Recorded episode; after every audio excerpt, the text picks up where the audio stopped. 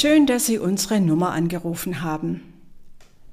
Ich bin Hildegard Renowens-Krützmacher, war früher Krankenhauspfarrerin und lebe jetzt im Ruhestand in Gomaringen.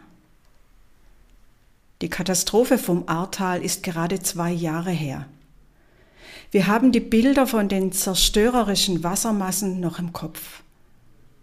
Geblieben ist uns eine gewisse Angst vor Unwettern mit Starkregen und Hagel. Häuser sind mit ihren Grundfesten eingestürzt und weggeschwemmt worden. Seither warnen die Wetterdienste regelmäßig vor Gewitter im Sommer. Jeder und jede von uns hat sich vorstellen können, wie es wäre, wenn das mein Haus wäre. Nein, unvorstellbar, das kann man sich nicht vorstellen. Jedes Haus braucht ein tragfähiges Fundament. Das Haus, in dem ich wohne, hat ein Fundament aus Beton, weil Beton ein mögliches Erdbeben besser abwehrt als ein Fundament aus Ziegelsteinen. Am Fundament sollte man nicht sparen, hat mir kürzlich unser Architekt gesagt. Das wissen die schwäbischen Häuslesbauer natürlich. Das wäre am falscher Platz gespart. Das Fundament kann nicht einer allein bauen. Da braucht es viele Ingenieure, Handwerkerinnen, da braucht es einen Kran und andere Maschinen. Das wissen viele von Ihnen besser, viel besser als ich. Darum, wer meine Rede hört und tut sie, der gleicht einem klugen Mann, der sein Haus auf Fels baute.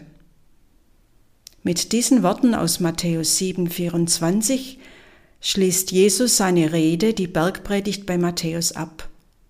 Das ist der Lehrtext für diesen Tag. Darum, wer meine Rede hört und tut sie, der gleicht einem klugen Mann, der sein Haus auf Fels baute.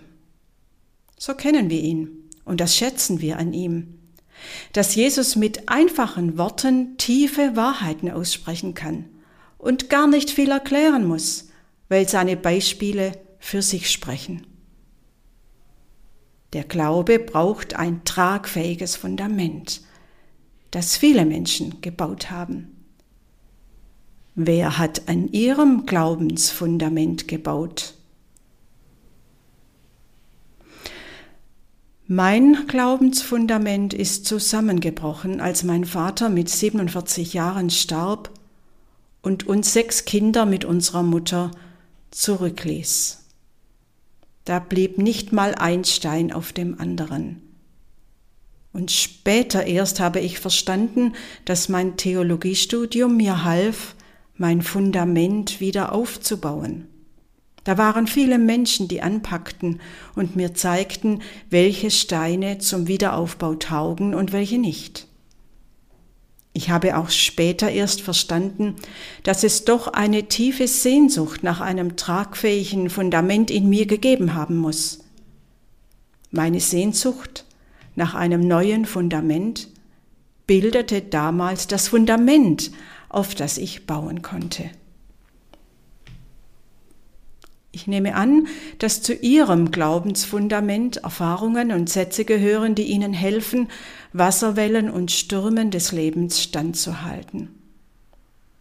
Es werden wohl auch Menschen zu Ihrem Glaubensfundament gehören, die Ihnen Halt geben, Verstorbene und Lebende.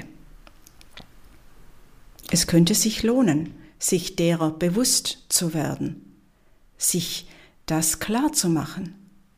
Mögen Sie es vielleicht aufschreiben? Welche Menschen, welche Worte helfen mir, wenn mein Glaubenshaus ins Wanken kommt? Woraus besteht mein Fundament, das mich trägt? Zum Schluss eine Beobachtung.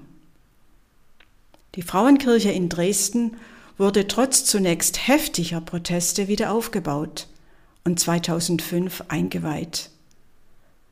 Doch schon 1996 konnten in der Unterkirche Gottesdienste gefeiert werden, dass das Fundament dieses Gotteshauses den göttlichen Geist in sich trägt, das musste alle Welt wissen. So soll es jede und jeder von uns auch wissen. Haben Sie einen guten Tag und vielleicht schreiben Sie heute etwas auf. Mit herzlichen Grüßen, Ihre Pfarrerin im Ruhestand, Hildegard Renowans Grützmacher.